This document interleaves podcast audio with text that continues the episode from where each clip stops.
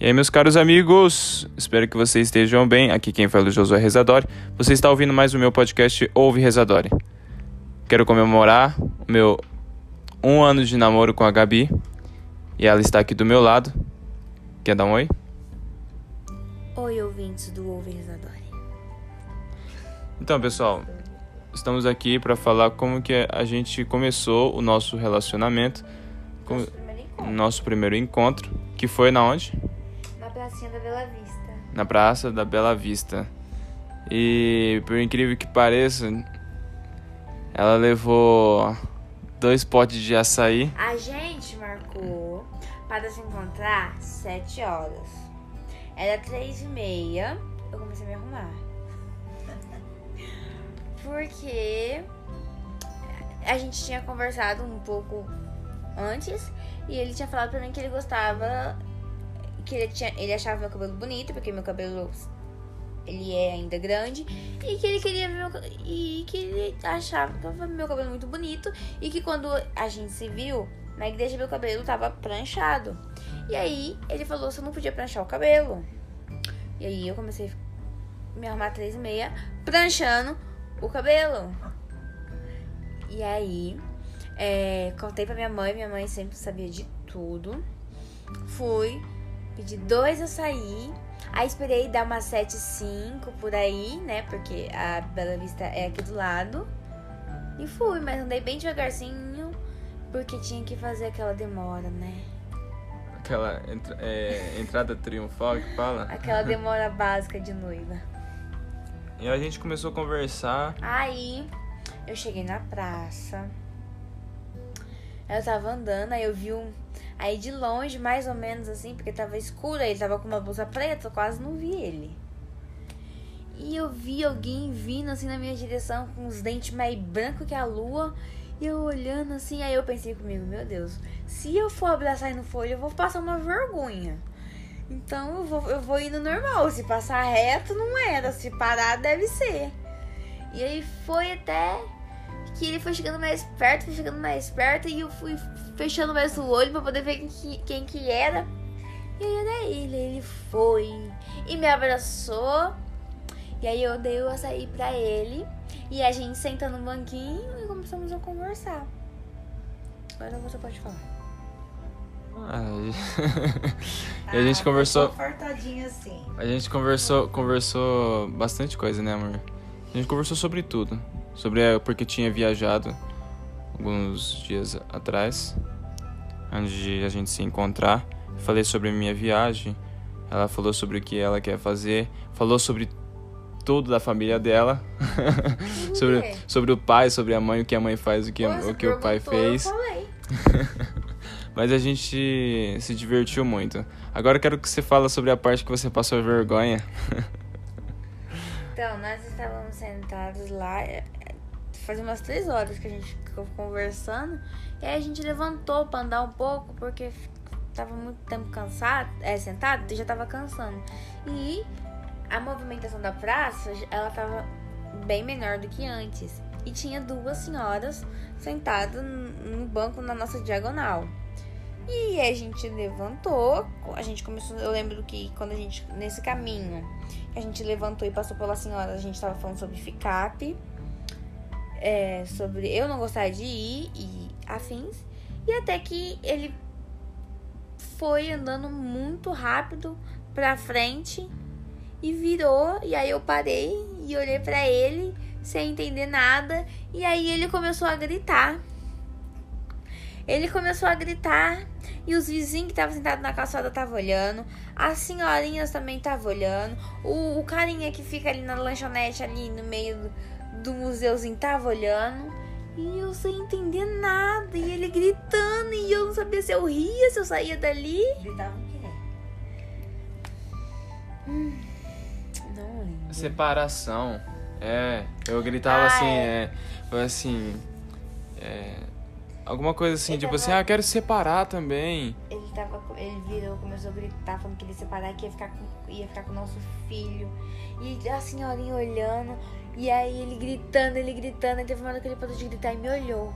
Aí eu entendi que se eu não gritasse, ele ia ter passado vergonha sozinho. Então eu comecei a gritar também. E todo mundo ficou olhando. Todo mundo. Foi uma noite legal. Nunca mais pisamos naquela Eu, eu lembro, eu lembro, de verdade, né? Mas a gente te- tinha que ir. Eu lembro que eu não queria te beijar naquela noite. Porque- Eu não sei, você não me falou. Você... Eu te falei, eu falei que eu não, Não, queria mas você falou depois que eu cheguei aqui em casa. Não, aí eu falei que eu, tipo, eu não queria beijar ela porque. Ah, sei lá. Queria dar de, queria dar de difícil. e só que a gente se beijou naquele lugar lá. Depois Ele de ter andado, depois de ter beijar, Foi ele que me puxou. depois de ter andado a praça inteira. Gritando. E foi isso. A gente só que Aí o quê? depois. No dia 14, Deixa eu falar. Aí depois, minha mãe, como sempre, né, ligou pra saber se eu tava viva. E aí, eu tava falando com ela, ele tirou o celular da minha mãe e começou a falar com ela. E aí, eles conversaram a conversar, eu fiquei só Nossa, olhando, tentando entender o que, que ele tava fazendo. Conversando com a minha mãe, eles não tinham nada pra conversar. Eu lembro que eu tinha falado assim, sabe com quem está falando? Eu falei assim, a paz do Senhor. Aí ela falou, paz. Aí eu falei assim, sabe com quem está falando? Aí ela falou, ela sabia.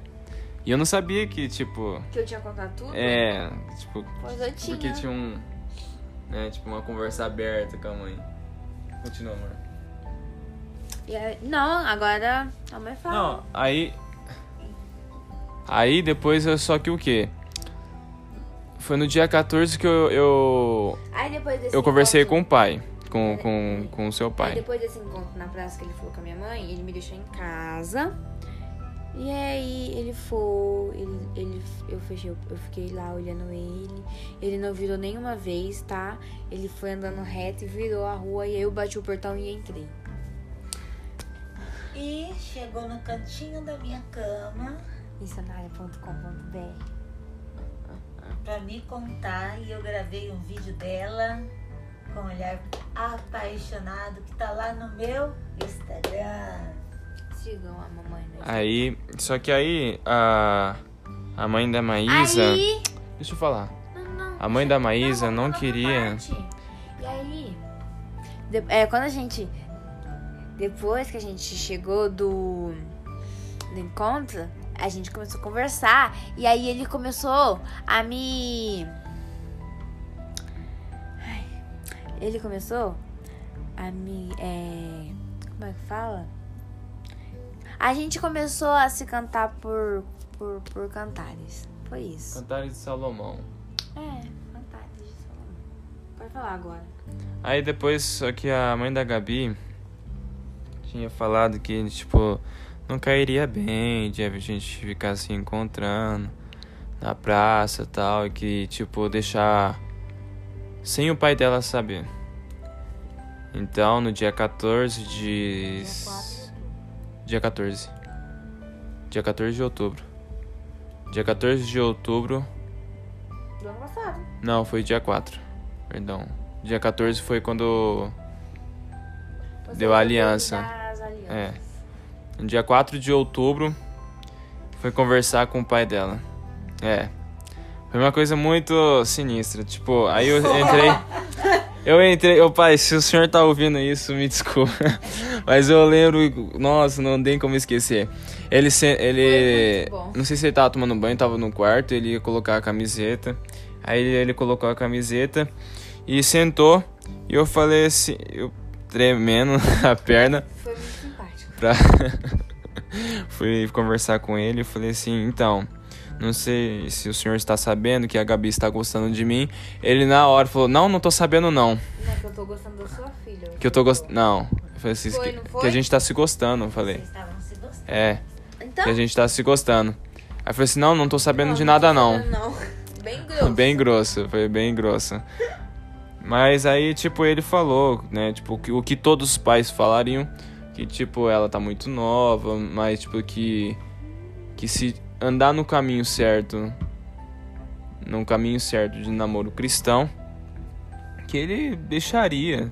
não interferindo nos estudos, não interferindo na vida espiritual, estava tudo ótimo. Então a gente começou a namorar ofici oficialmente, né? Tipo, vindo na casa dela. É, no dia 4 de outubro. E ah, estamos até hoje, né, amor? Tô aqui já sentado na cama da, da minha sogra. Eu que não estaria no dia 4 de outubro. e pra vocês que estão perguntando, ah, mas se eles é, mas se vocês oficializaram o namoro dia 4, por que, que vocês estão comemorando antes? É porque a gente conta no mês que a gente se conheceu, entendeu? É, que é por no isso. dia 23, hoje. É, a gente conta um mês antes. Alguns meses antes.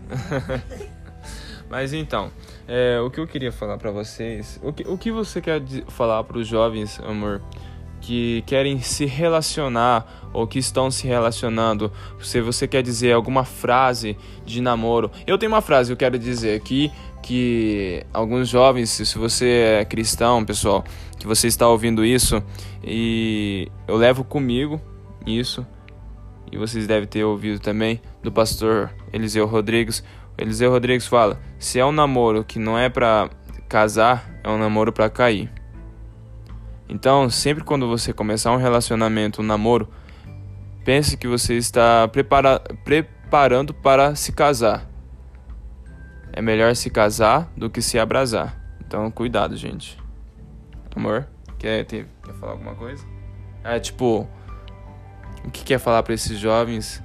Esses jovens de 13 anos que querem que começar a namorar Jovem de 13 anos não tem que namorar, tem que ler Bíblia, gente. Vocês param com isso. Ler Bíblia e estudar. E trabalhar. Ó, a Bíblia vai falar: buscar ao Senhor e as demais coisas serão acrescentadas. Então, vocês não precisam ter pressa, porque quem, quem tem muita pressa come cru. Então, vão devagar, vê se é isso mesmo que você quer, porque a partir do momento que você namora, tem muita responsabilidade. Falar em responsabilidade ah, tem muitas pessoas, amor, tem muita tem muitos jovens de 13, 15 anos que vão começar a namorar, gostar de umas meninas e, e chama pra sair, chama pra sair, aí vai pedir o dinheiro pros pais. O que você fala pra esse tipo de jovens? Que eles são corajosos. Eu acho que, tipo assim, tem que ter.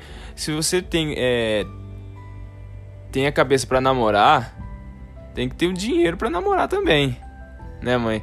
Tem não, que. Além disso, você. Porque... Quando você tá conversando com uma pessoa, você tá conhecendo ela. Aí, quando você chega no pensamento que, ah, eu quero namorar com ela, tá bom, mas você tem que ver as qualidades e os defeitos. Você tem que colocar isso na balança e ver, ah, ele pede dinheiro emprestado pros pais porque ele não trabalha. Ah, mas ele não trabalha por quê? Porque não tem, porque ele não corre atrás ou porque ele não quer.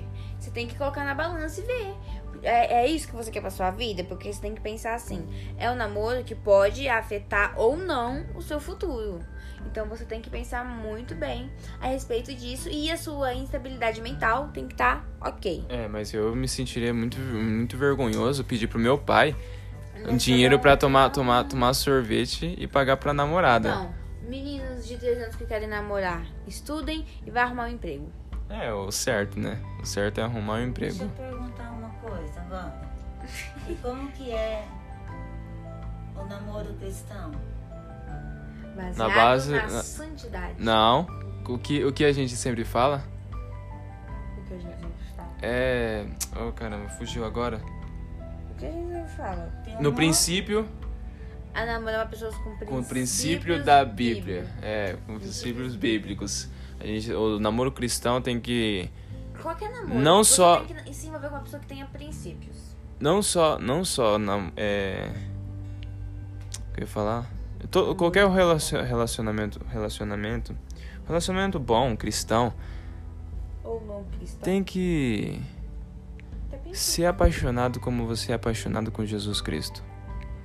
A partir de quando você demonstra sua paixão pelo, é, por Cristo quando você fala que ama mesmo, é porque você segue todos os mandamentos que há na Bíblia.